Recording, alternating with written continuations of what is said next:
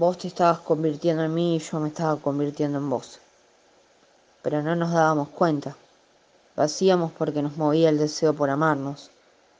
Nos queríamos, sí, por supuesto. Nos queríamos un montonazo. Tanto nos queríamos que buscábamos maneras de solucionarlo. Nos perdonábamos todo. Estábamos realmente locas, realmente ardientes, realmente extraterrestres. Y aunque yo me ponga el bigote por pasión a jugar, que me disfrazo de tu amante, vos sabés que empezó la danza y que ya nadie puede habitarse como antes. Con esto digo, no quiero esconder mi naturaleza. Pero mi naturaleza depende de manera inevitable de la tuya. Por eso cuando nos vemos creamos un mundo. Porque tu energía y la mía hacen, como te decía, una energía nueva. Me gusta pensar que me gusta pensar, pero para eso, mi niña, la mente en blanco es esencial.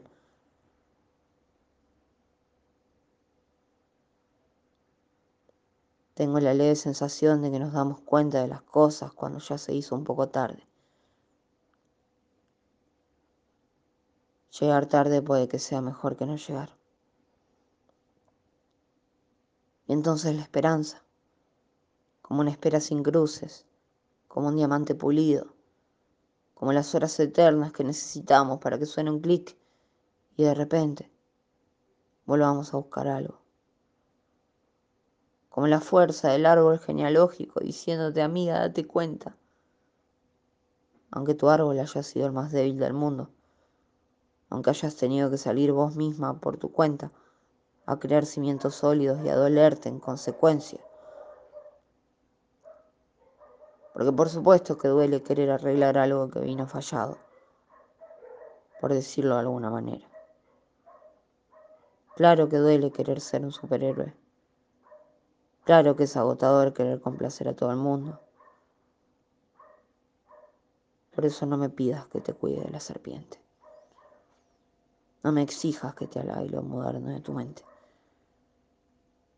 En todo caso, contame que te duele y yo me esfuerzo por cuidar tu parte rota. Yo pongo de mi parte a conciencia para que ya no duela, como antes te dolía. Si tenés ganas, obvio. Porque nadie puede obligar a otro a nada. Pero déjame decirte que sería súper lindo que en un descuido de esos que te parten el alma, se te caiga el corazón y entonces se abra. Sería súper lindo que no tengas miedo de decirme lo mucho que te importo. Sería súper lindo que alguien defienda al de al lado cuando el otro no puede.